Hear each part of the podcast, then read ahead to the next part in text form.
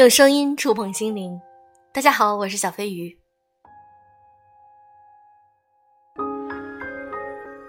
春节假期已经过去了，该给红包的、该收压岁钱的也都各归各位。快乐之余，规划一下你口袋里的余钱，想想钱到底怎么用。很多人可能不免发出这样的疑问：我的钱都去哪儿了？这个问题让我想起了微博看到的一个段子，很有意思的一个现象。我发现周围人很多人都喜欢直接用自己潜意识中的商品来具化价格。我同事前不久呢，年会的时候中了五百块，他说这是五套王者皮肤。我一朋友领完年终奖，说自己终于拿下了未来房子的一间厕所。而刚才我往交通卡充值了一百，第一反应是得四杯喜茶没了。显然，用来对标价格的潜意识商品，就是我们最容易花钱的对象，也是渴望所指的方向。如果花钱的方向能让我们感到身心和谐，没问题；但若是花的让人纠结冲突，那就很值得琢磨一下背后的潜在原因。今天我和大家来分享一篇文章：钱的问题都是内在的关系问题吗？钱对我们做了什么？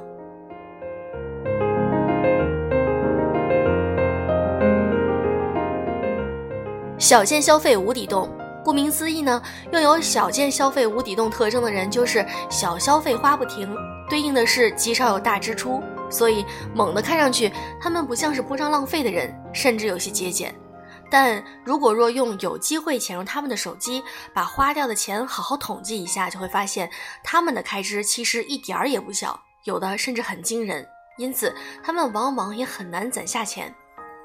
A 就是这样的女生，收入还不错，但是她很少为自己添置大件儿。但是小件商品，例如是外卖呀、奇巧的生活小工具啊，以及各种各样被誉为大碗平价、功效好的护肤品，则如蚂蚁石滴一样，这样让她常年月月光，心慌慌。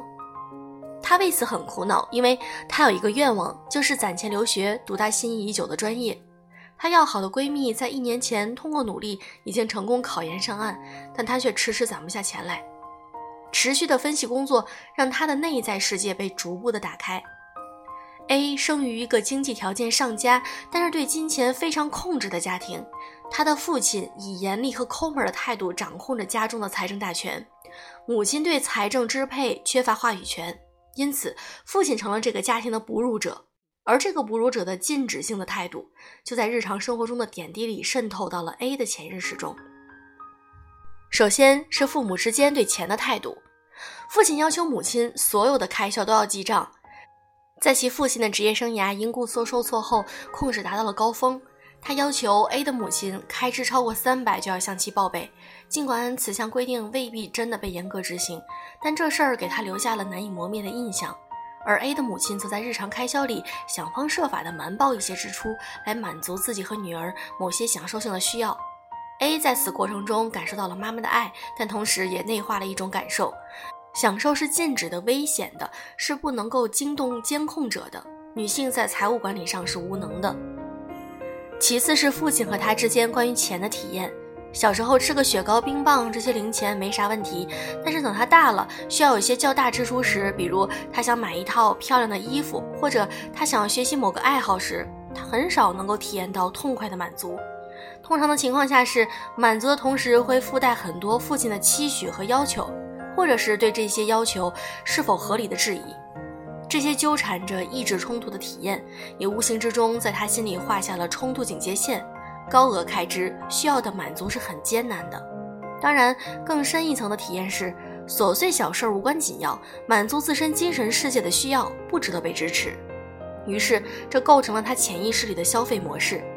小而碎的消费是在持续以避免激起超我焦虑的方式，补偿和平衡那些感到美好理想遥不可及的自己。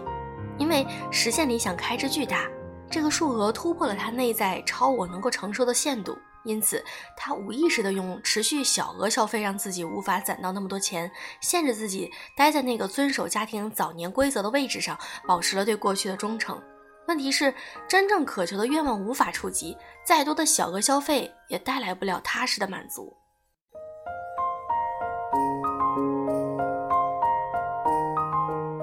送礼狂人的悲伤，送礼狂人的悲伤在于有钱可以痛快的花在别人身上，而不能花在自己身上。不久前，我去给一家跨国银行的 VIP 客户的孩子上课，讲到这类情况时，一个男孩举起手说：“啊，我就是这样的。”这个孩子的家境实际上是非常富有。我身边有朋友，一有较丰裕的进账，就开始张罗着各种买礼物给家人朋友。如果他对自己也这么好，倒也罢了。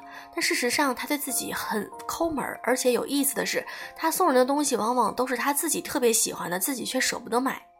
这就是很诡异的现象了，以至于和他亲近的人都很劝他：“你多留点钱，满足自己。”如果我们稍微具备一点精神分析的眼光，就不难从中体会到，他频繁送礼的行为，其实是试图转了弯的滋养自己。一个人在世间生存的第一要务是要好好照顾自己。飞机上的空乘也会警告视孩子为一切的父母：遇到危险，先戴好自己的氧气面罩，再来帮助孩子。为何送礼狂人就不能先满足自己呢？或许早年的重要关系里，直接满足自己被苛刻的重要客体赋予了自私自利的含义，从而抑制了他照顾自己的动力。也或许早年的重要关系里。孩子目睹了父母之间有一个备受欺凌的代拯救者，这个代拯救者自己过得很糟糕，却依然放弃照顾和保护自己，转而照顾孩子。而在孩子的体验里，他接受到的付出总有血泪的味道，这让他的每一次接受都带着负罪感和内疚，所以他要用给予来为自己得到赎罪。或许在曾经的成长经历里，他大多数时候都是在被放在边缘的位置，极少体验过被放在家庭的中心。忙碌冷淡的成年养育者们只顾得上用情感的边角料来满足他的需要，这使得他的情感沸点处于一个偏低的位置。当有人给他一些温暖时，即使对付出者不算什么，但对他来说却如氧气般珍贵。以上这些情境都可能会制造出送礼狂人，只有让别人满足，自己才能象征性的满足。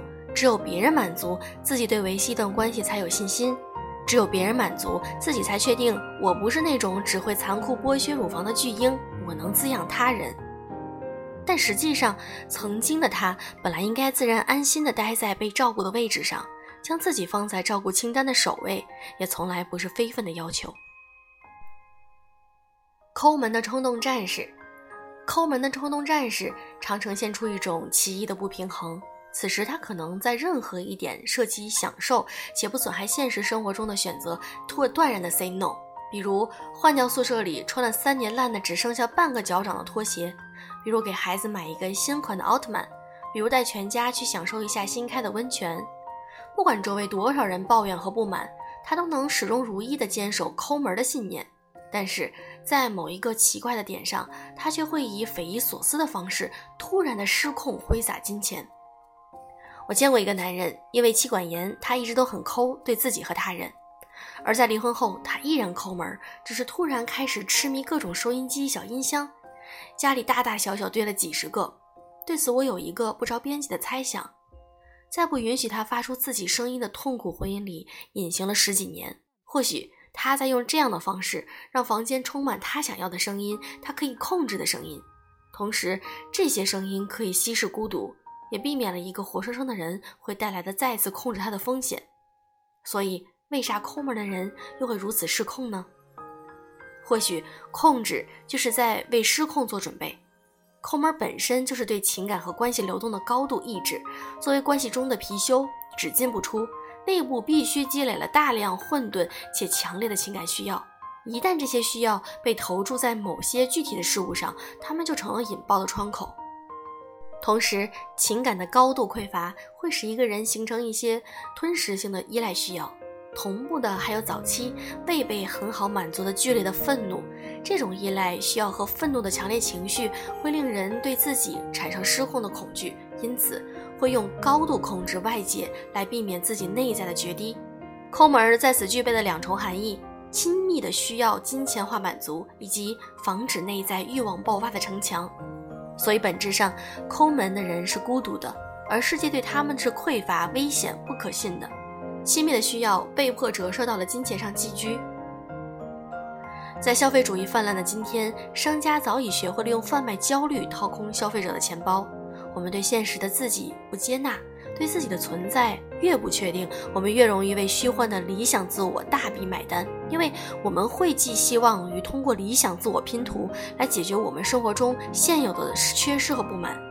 所以很多事看起来是钱的问题，实际上却可能是内在关系的问题。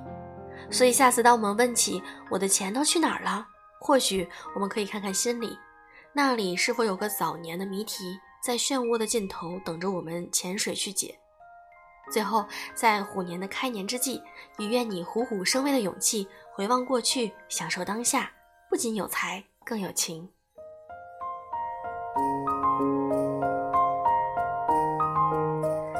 那飞鱼读书会马上就要开始了，也希望大家能够通过小飞鱼的声音，能够带着你读百本畅销书籍。飞鱼读书会是付费加入的会员，也感谢你对我的努力的付出。好了，如果你想关注我们的读书会，可以添加我的微信公众号“优质女子必修课”。祝各位晚安。